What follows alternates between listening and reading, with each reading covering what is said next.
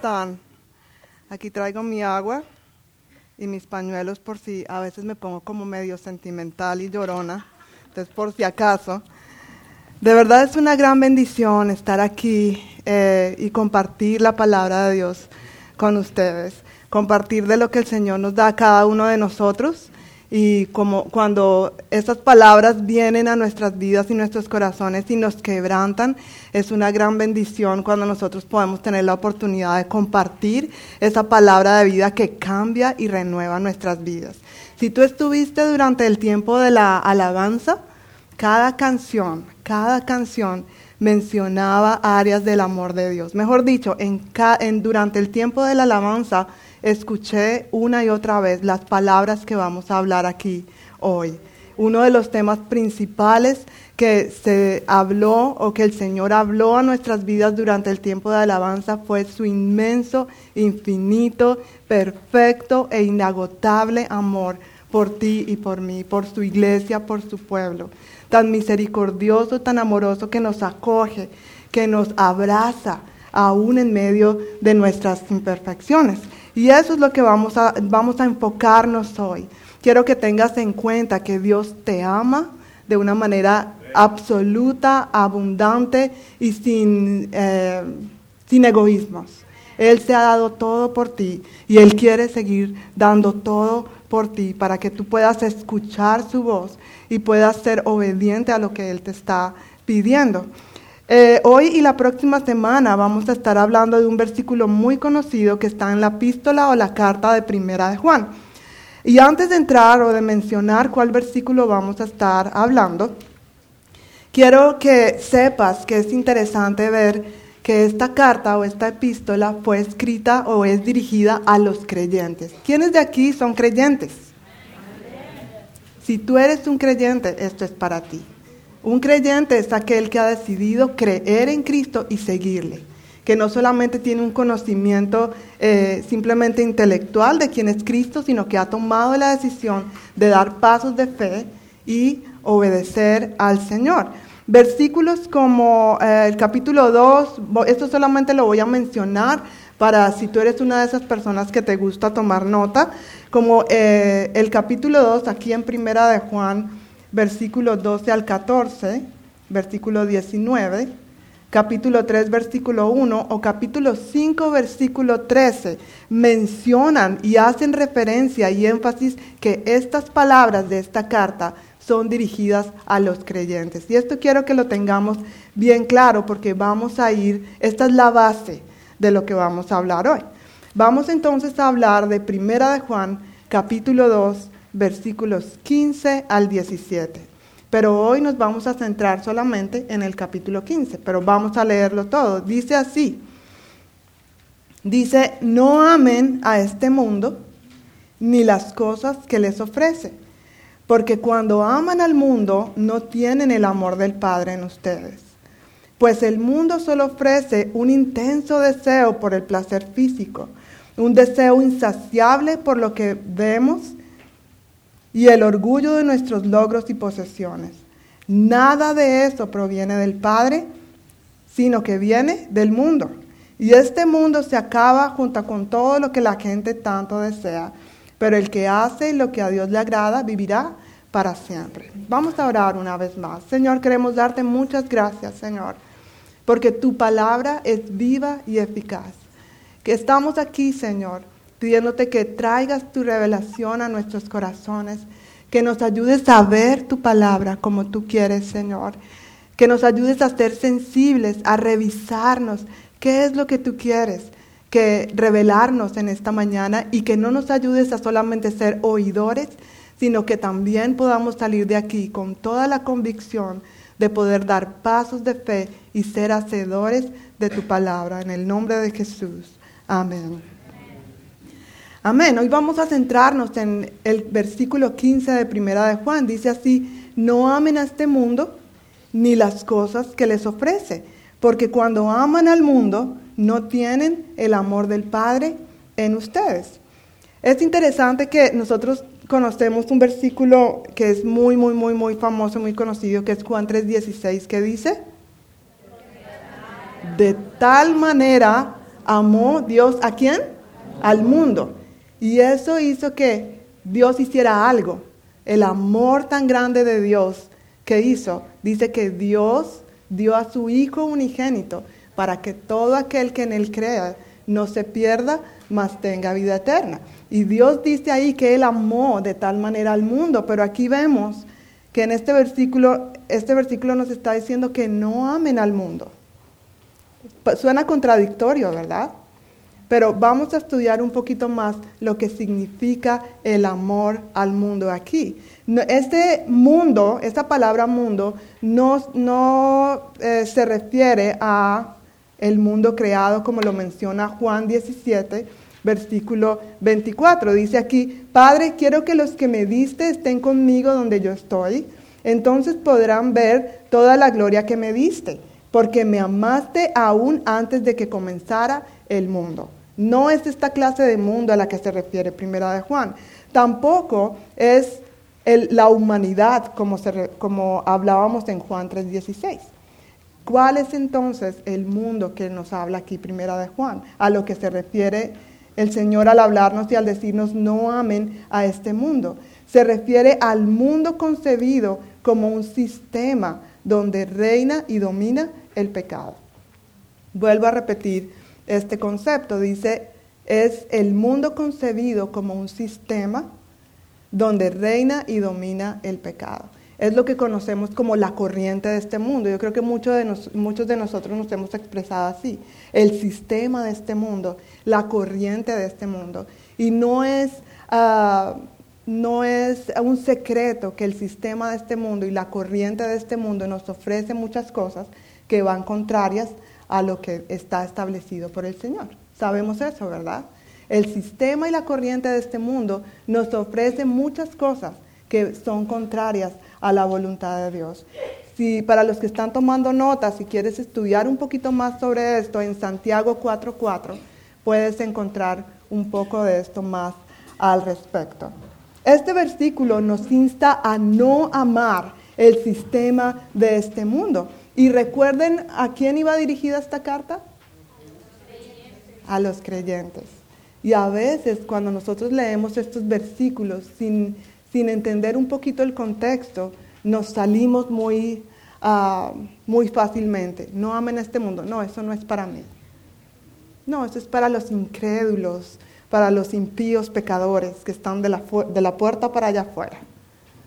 Pero a veces no, no sabemos o no nos incluimos y no queremos escuchar lo que realmente Dios está diciendo profundamente a nuestro corazón. Y vamos a entrar un poquitico más en detalles más adelante.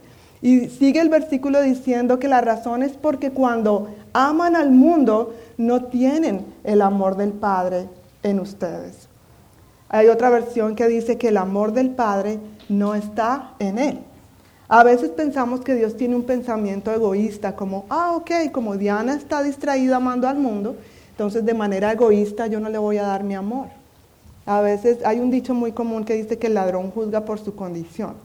Y a veces nosotros pensamos que Dios piensa o actúa como nosotros pensamos o actuaríamos. Y no es así. Dios es tan, tan grande él nunca va a negar su amor a cada uno de nosotros. Entonces, si no es así, si no es un pensamiento egoísta el que sale de Dios para decir, como Diana está amando al mundo, no voy a dar mi amor, ¿qué es lo que está sucediendo aquí? Simplemente es que cuando tú decides amar, al mundo, no tienes espacio en tu vida para amar otra cosa.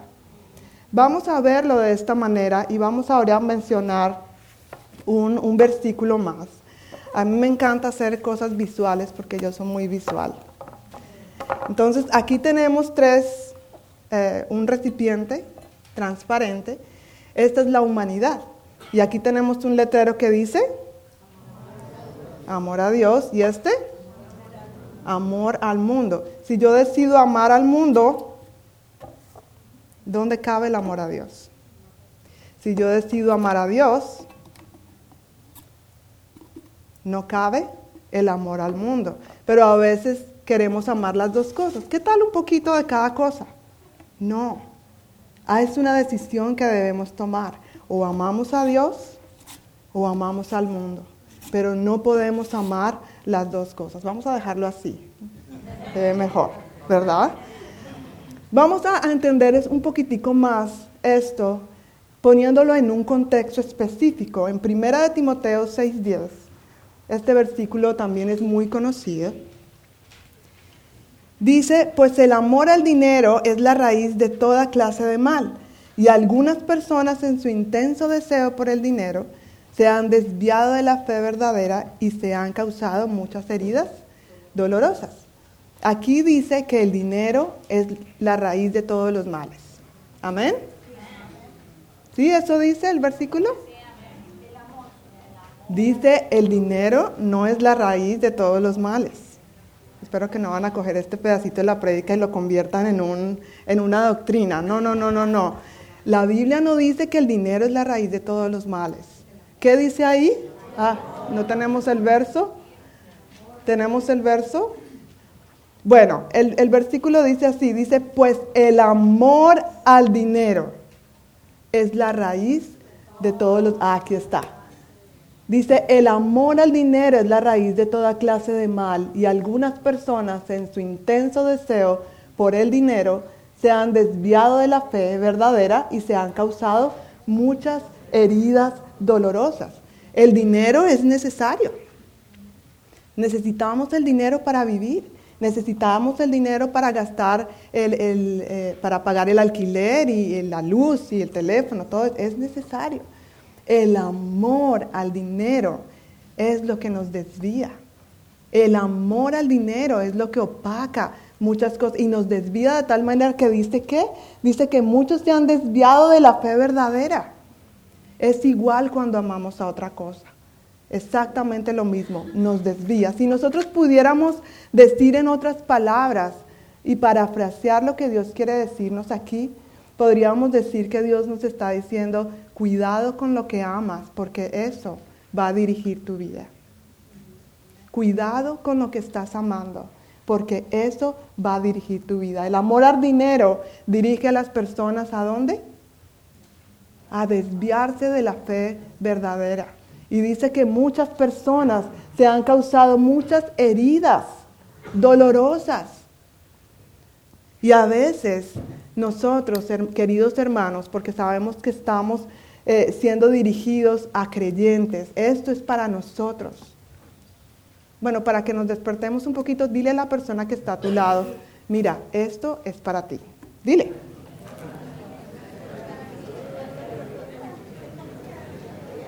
Ahora, dile a la, persona que está al otro lado, no te vayas a dormir que Dios quiere hablarte. Dile, dile, no te duermas.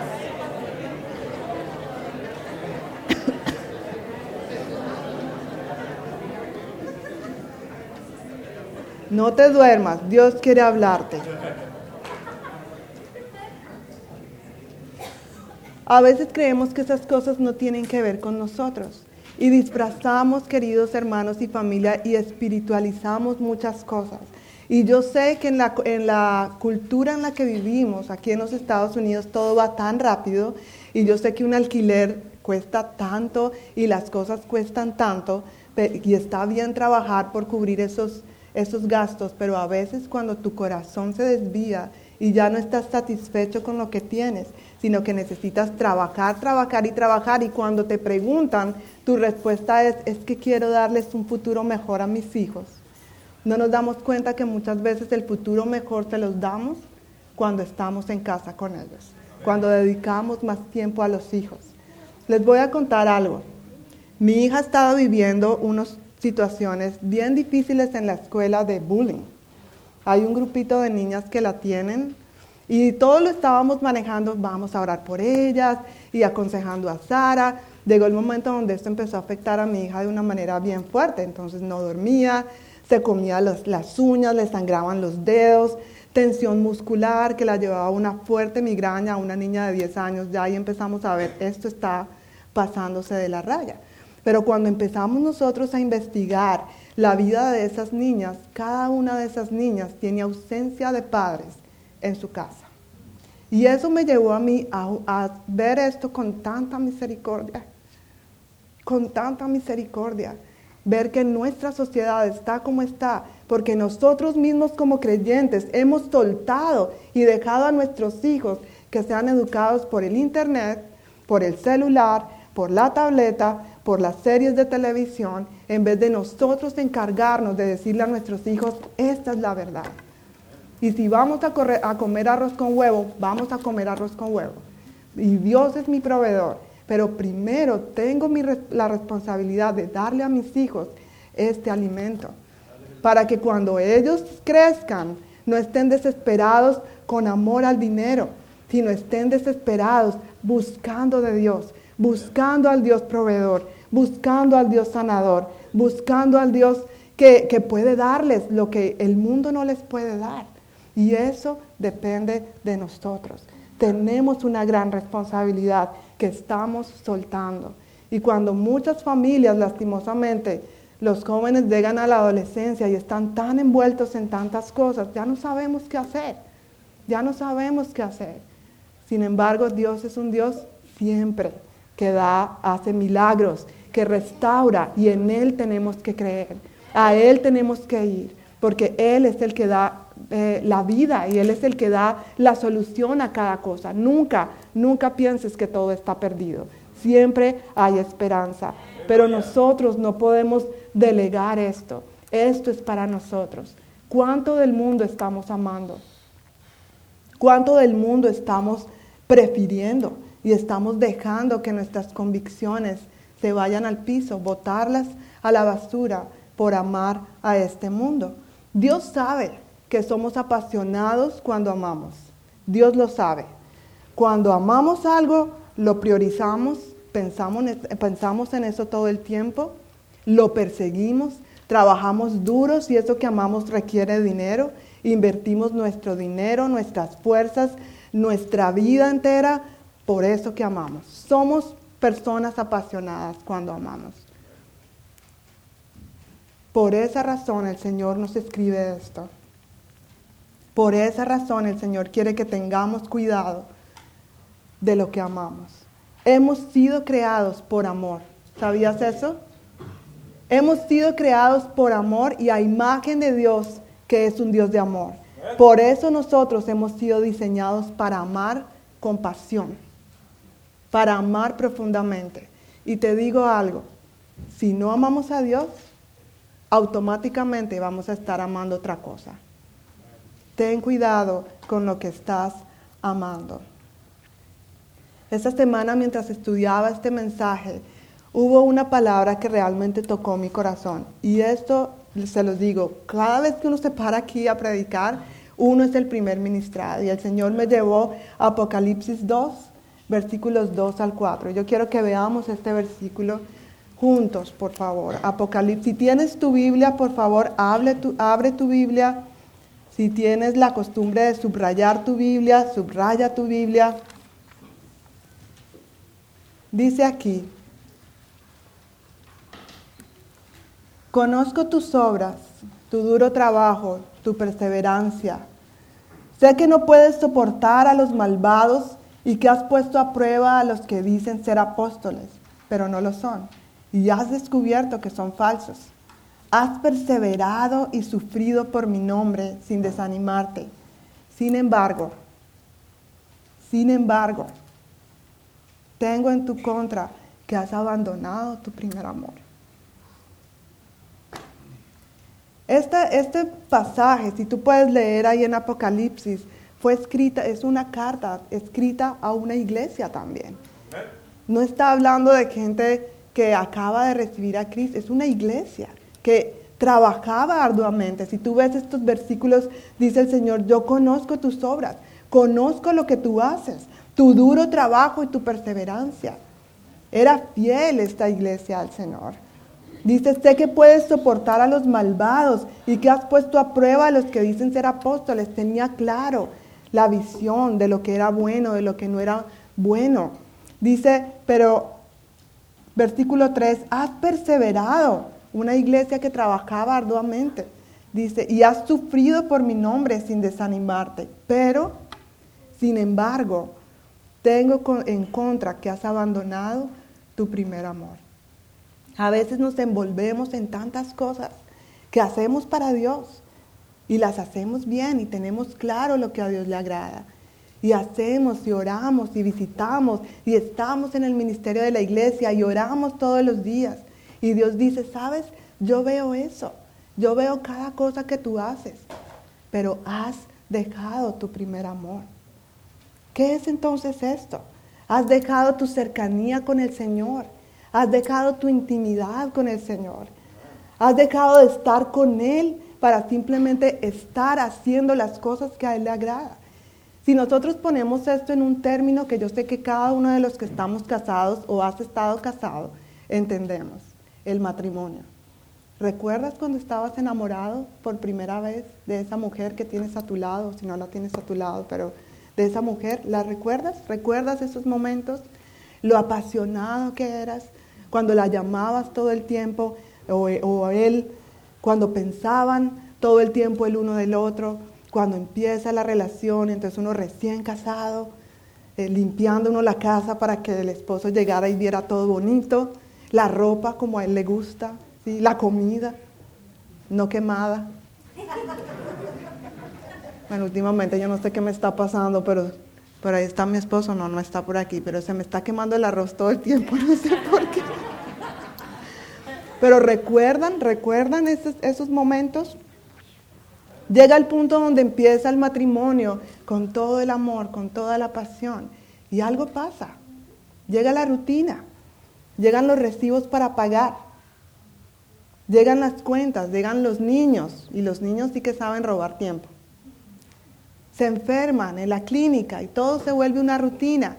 Llega el punto en donde estamos juntos, estamos juntos, no nos tratamos mal o de vez en cuando medio nos alzamos la ceja, ¿sí? Estamos juntos, pero no hay intimidad. Ya no hablamos de esas cosas profundas que, antes eh, hablábamos y que disfrutábamos tiempo contigo. Ahora todo es el hacer, el hacer, el hacer y se vuelve una rutina. Eso es lo mismo que pasa con el Señor. Estamos ahí, al lado del Señor, haciendo lo que Él quiere que hagamos, pero no hay esa intimidad, no hay ese tiempo de poder decir, Señor, no quiero pensar en nada más que simplemente estar aquí y recibir de ti en tu presencia. Pero es que no tengo tiempo para, para eso. Por eso yo leo en el celular mientras voy al camino, en, en el carro, veo en el celular el versículo del día y a veces me alimento con solo eso. No, pastor, es que usted no entiende, la vida es muy dura, hay mucho que hacer. Si no buscamos a Dios como debe ser, otras cosas vamos a estar persiguiendo. Y es allí entonces cuando ese amor se empieza a enfriar, que en un matrimonio el hombre dice, como ya no encuentro lo, lo que quiero en mi casa, voy y lo busco en otro lado. ¿Hemos visto eso? Lo mismo pasa con el Señor. Cuando ya no encuentras esa intimidad, ese gozo y esa cercanía en la relación con tu Señor, empiezas a buscar eso en otros lados. Empiezas a rebajar tus convicciones. Entonces empiezas, me voy a llevar esto a mi casa. Aquí en la empresa hay muchos y bien baratos que le salen a ellos. Esto es como quitarle un pelo a un gato. Eso se llama robar. Coger lo que no es tuyo se llama robar ay, es que yo lo necesito. ¿Sí? El Señor me lo proveyó. Porque a veces somos especialistas en espiritualizar todo. Y ya empezamos a ver esas cosas, pequeñeces, que empiezan con el tiempo a ser grandes. Porque empezamos a rebajar nuestras convicciones en todo sentido. Ya entonces la mentira es una, era es una mentira buena que glorificaba al Señor porque no hizo sentir mal a mi hermano.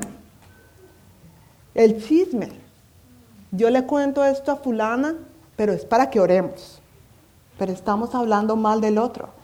Y muchas veces estamos hablando cosas que destruyen a otras personas, que los desvían de los caminos de Dios, que los desaniman. Tenemos que tener cuidado de no llegar a ese punto. Si tú no has llegado a ese punto, gloria a Dios. Pero si tú estás aquí, estoy seguro que el Señor quiere animarte para que vengas más y más a su presencia. Para decir, Señor, yo no quiero empezar a que mi corazón empiece a tomar ese callo, y a volverme insensible, a simplemente decir que soy un cristiano porque voy a la iglesia. ¿Te has preguntado eso? ¿Por qué haces lo que haces como cristiano? ¿Por qué vienes a la iglesia? No, porque es que los cristianos vamos a la iglesia. Hay algo que John dice, mi esposo, cuando ha predicado varias veces y dice, ir a la iglesia no me hace un cristiano, así como pararme en un parqueo no me hace un carro. Yo no me paro allá y digo, soy un carro, porque estoy parada en el parqueo. Ir a la iglesia tampoco me hace un cristiano. Un cristiano me hace, como dice, eh, su nombre significa seguidor de Cristo.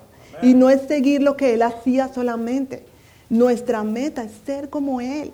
Y Él está ahí esperando para darte todo lo que tú necesitas para que seamos como Él, para que podamos impartir su amor, para poder impregnarnos de su carácter. Yo lo necesito. Yo necesito más, ser más como el Señor. Cuando a veces en mi estrés y todo termino gritando a mis hijos, porque sí, me pasa. No sé a usted, yo sé que a usted no le pasa. Eso es simplemente a mí. Estoy, Sara, pero tal cosa. Después el Señor me redarguye y me dice, oh, Sara, tengo que ir a donde Sara y decir, Sara, perdóname. Eso que te, la manera como te lo dije estuvo mal. Y a veces es ahí donde me doy cuenta que necesito del Señor. Necesito más de su presencia, necesito más de su paz, necesito más de su guía.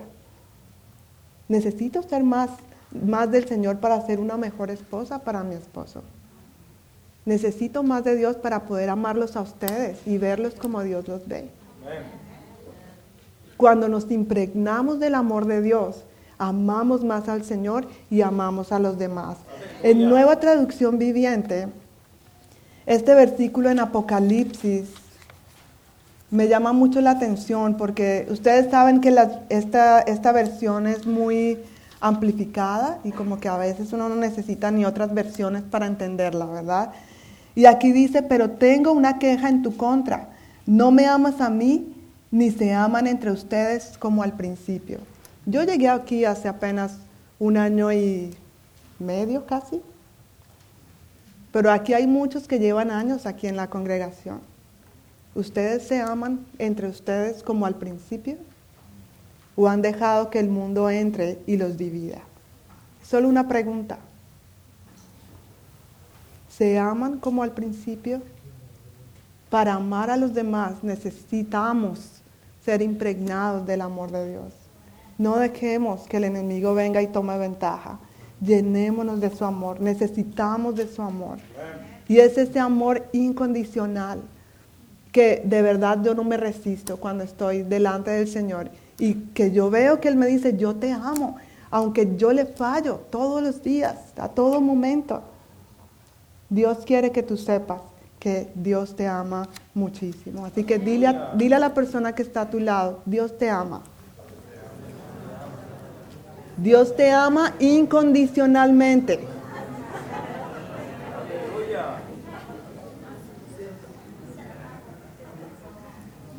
Quiero terminar aquí con un ejemplo antes de que nosotros respondamos al Señor, porque es el tiempo, no solamente estamos aquí para nosotros recibir la palabra de Dios, sino para responder a Dios en gratitud, en oración. Pero antes de eso quiero terminar con un ejemplo y es, en este tiempo de frío en nuestra casa hay una pequeña ah, estufa, yo le digo chimenea, pero nos hemos dado cuenta que le dicen aquí estufa, es metálica es chiquita pero calienta muy bien, se las recomiendo. Pero yo me he dado cuenta cómo ha sido de, gran trabajo para John cuando él quiere encender esa, estufa para que la casita esté caliente y que la calefacción no consuma tanto gas, ¿verdad? Eh, hay que limpiarla. Bueno, primero hay que conseguir los troncos. Los troncos tienen que estar secos o si no, no van a hacer su trabajo. Todo eso lo he aprendido aquí en un año y medio. Eh, aparte de eso, si el tronco es muy grande, entonces hay que cortarlo. Y me acuerdo que John pidió ahí al hermano Luis una, una máquina para cortar y a veces habían troncos muy gruesos, entonces no funcionaba, entonces le tocó ahí con hacha y todo. Ya hasta leñador se ha vuelto el pastor. Y, y no solamente eso, No solamente eso, también hay que limpiarla, la estufa, poner los troncos de cierta manera. Ya mi esposo es un artista haciendo como toda una obra de arte ahí para que cuando prenda fuego, y eso se, se prenda, realmente eso no es sencillo. Pero el trabajo no termina ahí, ya cuando eso está prendido, cada cierto tiempo, entonces él va con un palito especial que traen esas chimeneas para ir como haciendo que los tronquitos se dividan y todo eso. Bueno, él tiene todo meticuloso, ya los que lo conocen. Poner más leña para que mantenga el, fuego. Y a veces cuando nos descuidamos salimos corriendo, la, la chimenea se va a apagar. Sí, pues después de tanto trabajo tú no quieres que la chimenea se apague lleva trabajo, lleva ser intencionales mantener la llama encendida de, la chimenea para que dé calor. Tu relación con el Señor para mantenerla así, avivada, requiere ser intencional. Necesitamos estar al tanto y al cuidado de hoy no tengo tiempo, Señor, dame el momento. ¿En qué momento? Pregúntale al Señor en qué momento Él quiere que, que tú le busques. Tal vez no te va a gustar lo que te va a decir. ¿Qué te parece a las 4 de la mañana? Pero si el Señor te, te dice esa hora, te va a dar la gracia. O en la noche después de acostar los niños, sin bulla, tranquilos. Pero requiere ser intencionales. Requiere que trabajemos para dejar esa llama encendida y para que nosotros no estemos eh, entregando nuestras convicciones y llegar a ese punto frío de que ya no me importa. Y por eso muchos te han apartado del Señor. Cuidemos, cuidemos esto, de verdad, valoremos esto, porque es lo que el Señor quiere. Seamos intencionales. Quiero tomar un tiempo para que cerremos nuestros ojos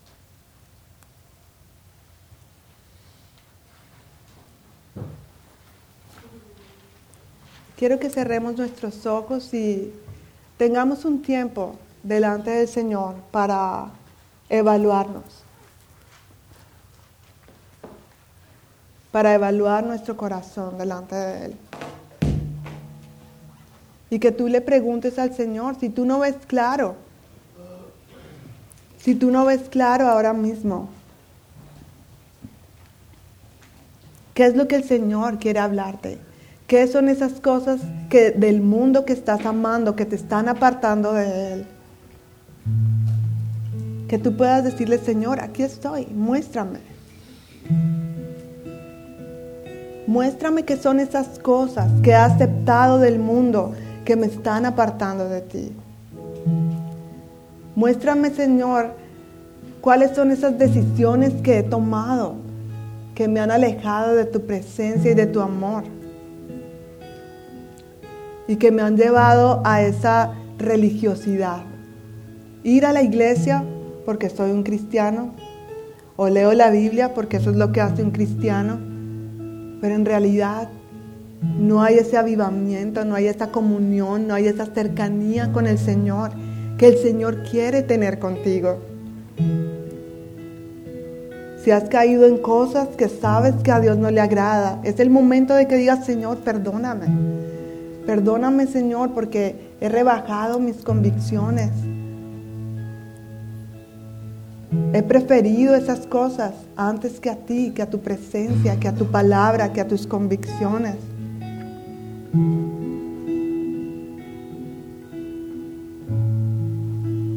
Perdóname, Señor, si me he llenado de orgullo creyendo que yo puedo solo.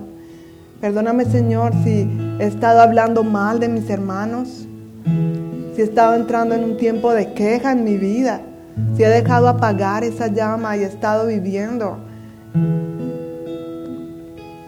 apartado de ti, Señor, perdóname. Habla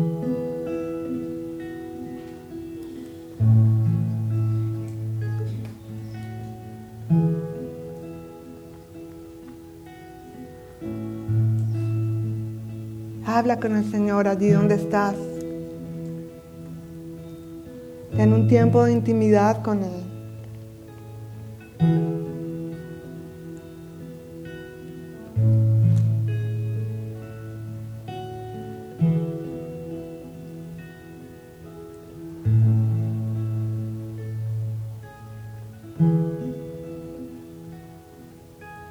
Has estado en un tiempo difícil en tu vida y esto te ha llevado a quejarte, si esto te ha llevado a andar en queja, en murmuración, es el momento que tú le digas, Señor, cambia mi tristeza en gozo. Lléname de tu alegría, ayúdame a ver cada situación como tú quieres que yo la vea. A no alejarme de ti, no alejarme de tus propósitos, no alejarme de tu presencia. Gracias por recibir mi vida y mi necesidad. Gracias por darme la visión que tú quieres, Señor, para mi vida. Ayúdame a vivir para ti. Ayúdame, Señor, a amarte más apasionadamente como he amado otras cosas, Señor. Ayúdame a tener la convicción y desarrolla en mí el querer como el hacer por tu buena voluntad, Señor. No solamente quiero decir que te amo, quiero amarte realmente, Señor. No solamente quiero decir que soy un cristiano, quiero reflejar tu carácter, Señor. Gracias, Señor, porque puedo recibir de ti ese amor para amarte a ti, Señor. Puedo recibir de ti esa fuerza y esa llenura de tu Espíritu Santo para poder seguir tus propósitos, para poder seguir con pasión tu presencia y tu plan que es bueno, Señor. Gracias, Señor, por tu misericordia, por tu amor. Este perfecto amor que cubre todo pecado, Señor ese perfecto amor que me acepta tal como soy. Ese perfecto amor que me lleva a amarte más, Señor. Así que gracias, Señor. Gracias, Señor, por lo que tú estás haciendo.